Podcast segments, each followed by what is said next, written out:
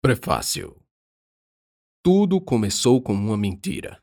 Aliás, a ideia de uma mentira. Pelo menos eu achava que era.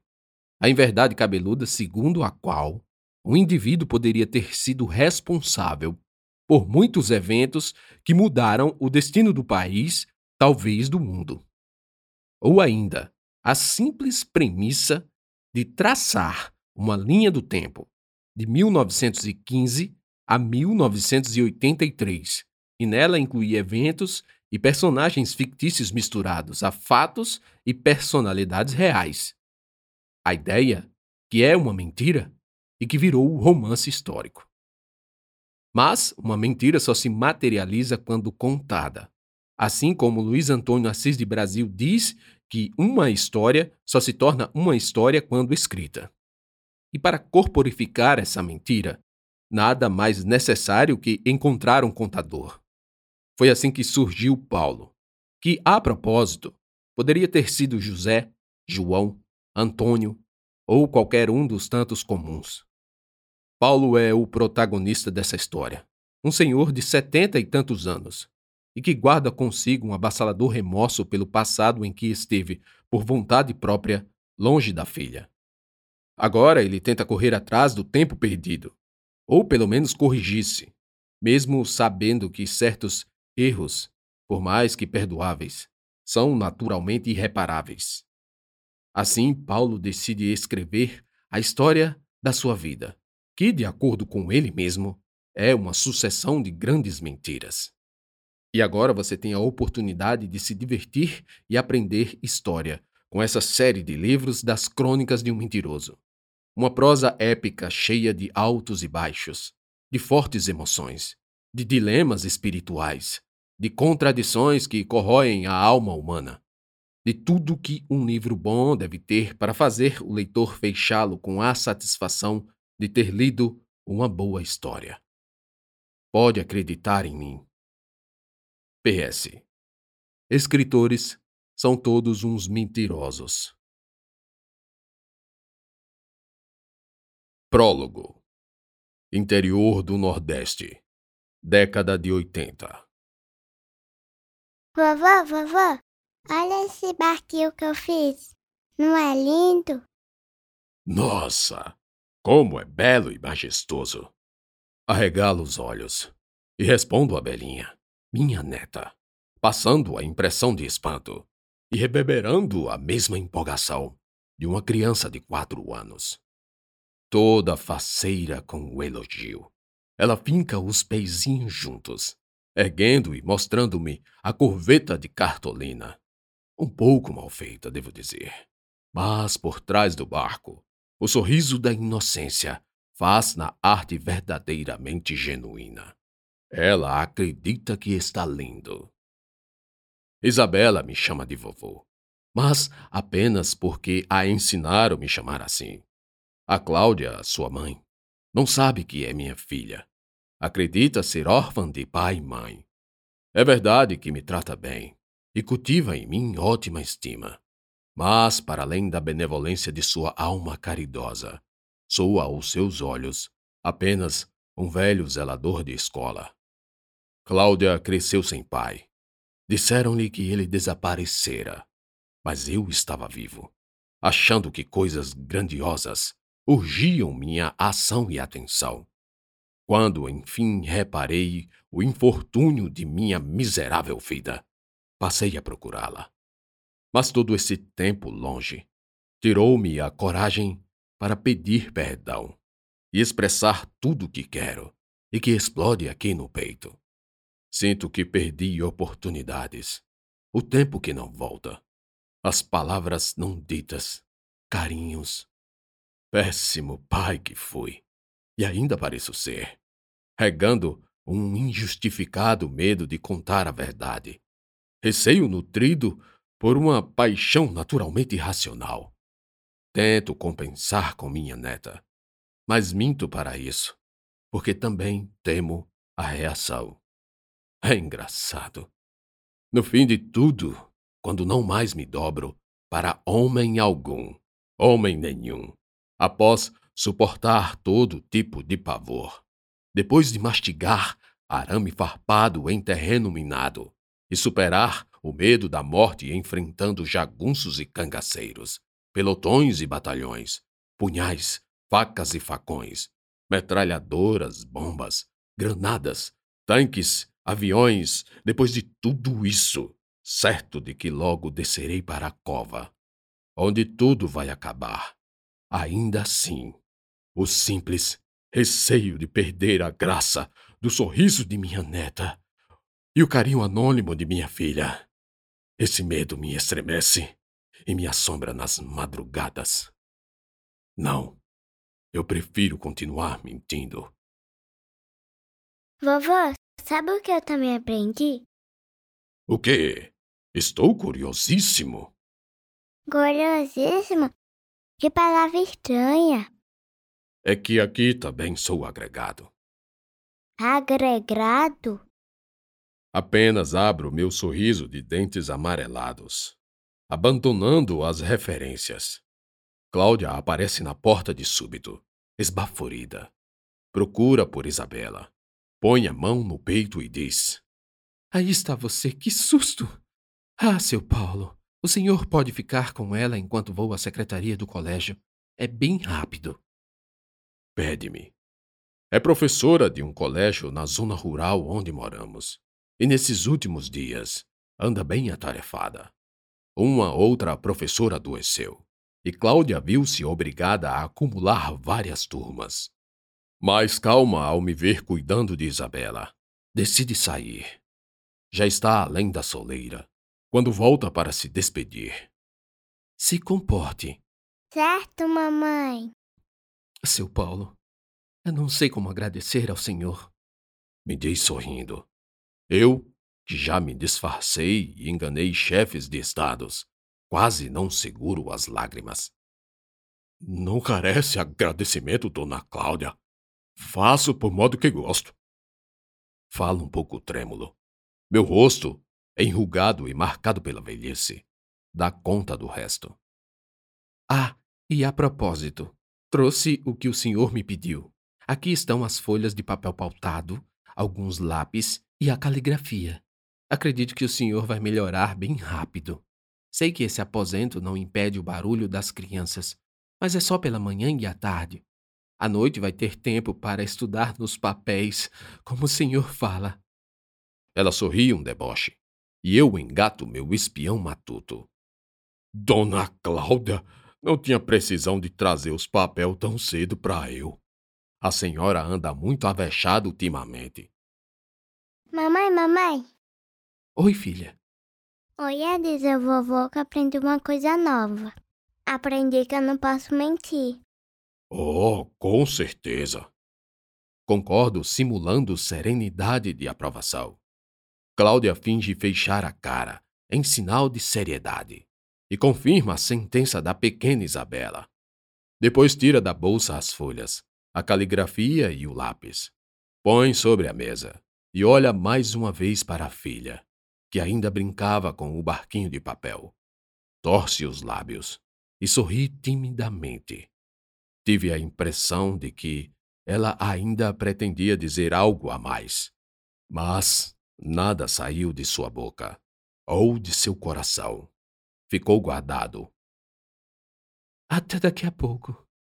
Daisy sai. Eu ainda estou meio engasgado com aquele nó medonho no pescoço. Cláudia já é uma mulher e provavelmente guarda as feições da mãe, não as minhas. Quando conheci sua mãe, há muito tempo, éramos jovens. Faz muito tempo. Tanto tempo. E nesse tempo conheci muitas mulheres. Interessei-me por algumas, enquanto outras só aqueceram minha cama. E foi por causa de uma que na verdade era só uma menina, que tudo começou. Ah, por onde é que anda Ségia? Bom, afasto o devaneio e me viro para Isabela. Então não pode mentir, não é? Não. Isabela fala firme, com um dedinho em este. E o que é uma mentira? Começo a filosofar com uma criança de quatro anos. É uma mentira, ué. Ela diz como se o assunto se encerrasse num círculo de tautologia. Ora, ora, essa menina é o Barão de Munchausen. Quem é esse? Ela pergunta torcendo o rostinho. Tão lindinha. Um velho alemão esperto que uma vez atolou uma vaca num brejo e, para sair, puxou os próprios cabelos, mas com tanta força, tanta força, que ele saiu voando e se salvou de morrer afogado. Isabela arregala os olhinhos, escuros como uma opala negra. Sua avó tinha olhos negros também. Mas isso aconteceu? É verdade? Não aconteceu realmente, mas é verdade absoluta. Juro por Deus. Digo e cruzo os dedos. Ela gargalha e se esquece do nosso efêmero debate. Tão rápido quanto o tempo de atenção de uma criança em se fixar num assunto filosófico qualquer. Estou eu aqui, mentindo, talvez pela quinta ou sexta vez. E a vítima é minha neta. Mentir é fácil para mim. Sempre fui. Acho que nasci mentindo, enganando e fingindo. E assim posso resumir minha existência. Um mentiroso. Minto tanto que alguém pode dizer com todas as classes gramaticais. Esse mentiroso mente mentirosamente. Uma mentira mentirosa mentida. Olho para as folhas de papel pautado. Vou precisar tão só de lápis e papéis, mas não da caligrafia. Então a libero para Isabela, que se apossa de lápis em punho para reproduzir Picasso por cima do alfabeto, entretendo-se. Já eu, desde que cheguei aqui, tenho ficado entediado com os afazeres comuns. Não dá muito trabalho zelar de uma pequena escola de grupo rural, mas o labor é repetitivo. Assim, para preencher algum tempo, julguei conveniente deitar e legar a verdade em forma de romance, numa empresa de escrever tudo como aconteceu. Espero ser divertido também. Escrever, ler, lembrar e refletir sobre meu fracasso humano além de criticar, é claro, as memórias que só eu as tenho. Depois de morto, e com a verdade é estabelecida, quem sabe recebo um perdão pós-morte. 1. Um, era uma vez no Nordeste.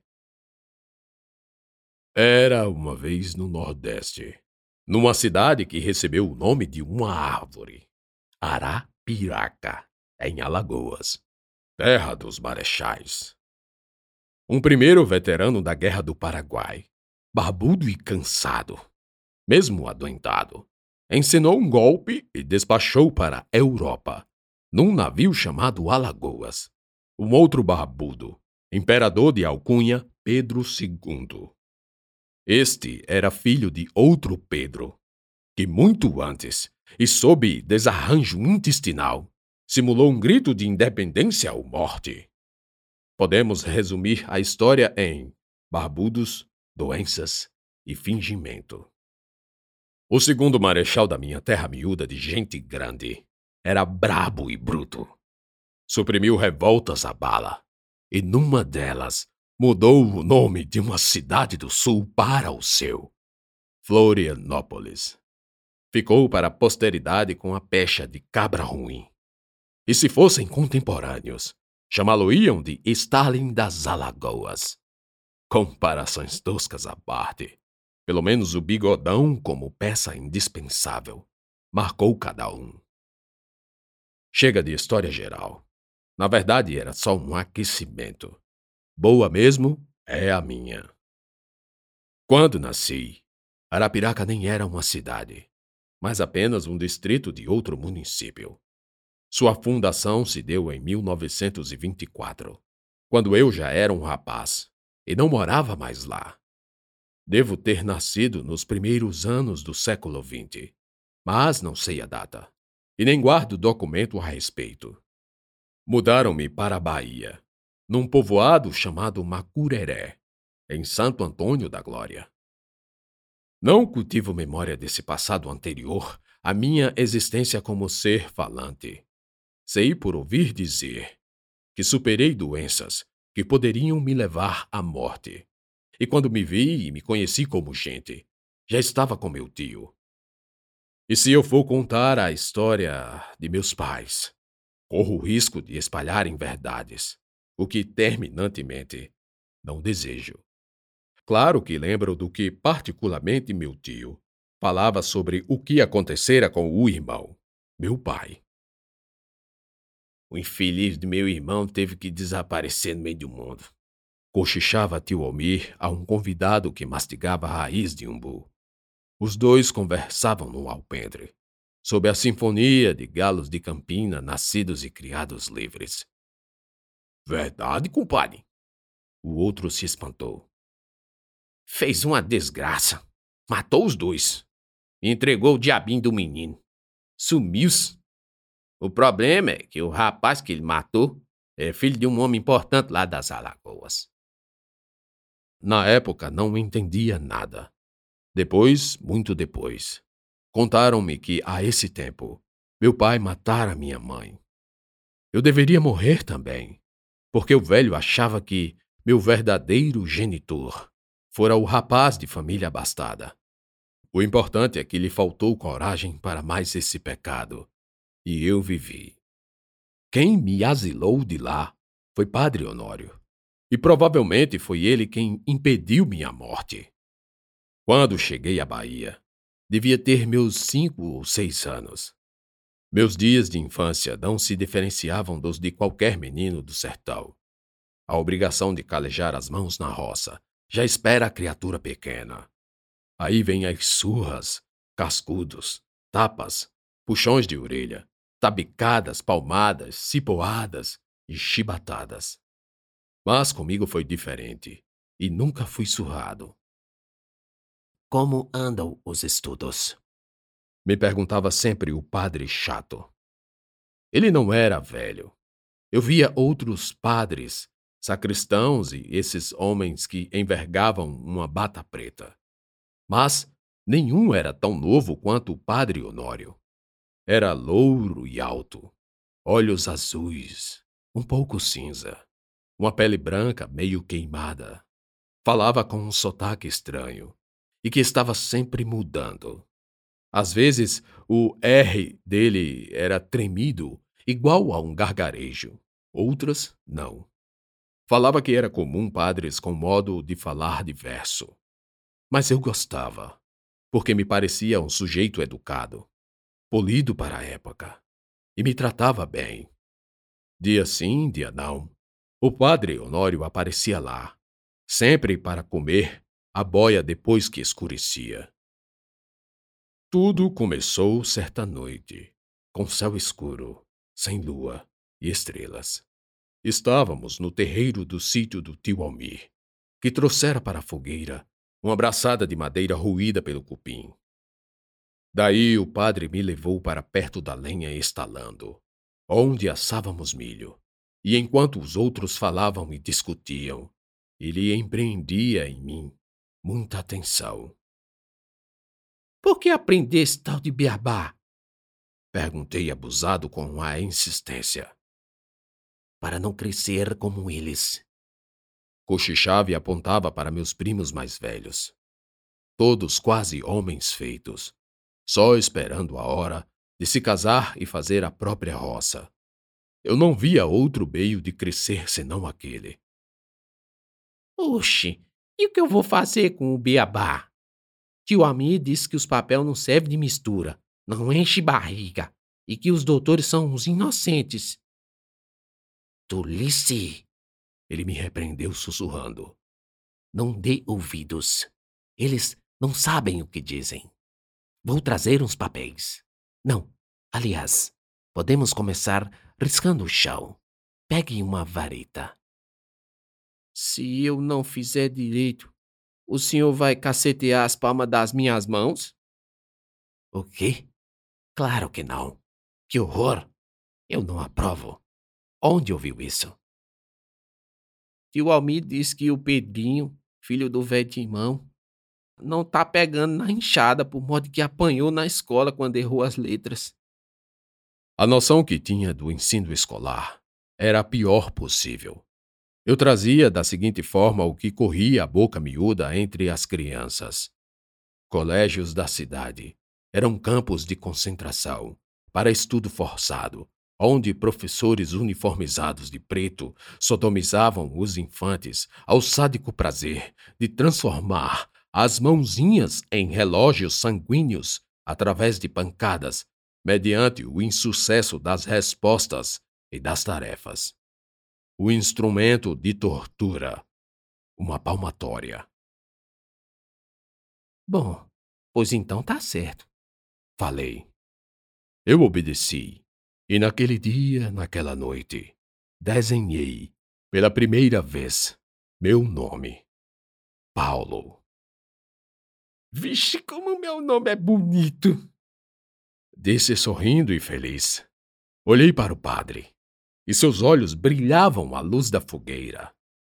Tenho quase certeza de que o vi enxugar a maçã de um dos lados do rosto. Apesar de curioso, não me atrevi a perguntar. Crianças eram interditadas para questionamentos, e qualquer sinal de curiosidade acerca do sentimento dos adultos era suprimido em gritos, quando não, lapadas. Além disso, e ao que parecia, ele chorava e ria simultaneamente, o que me levou a crer que fosse algo meio bom e meio ruim. Procure coisas, objetos, plantas, ferramentas aqui no sítio que você deseja saber como se escreve.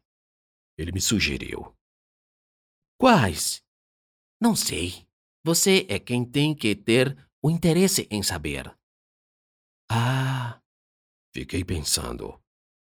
Não só coisas do sítio, mas coisas que você tem curiosidade.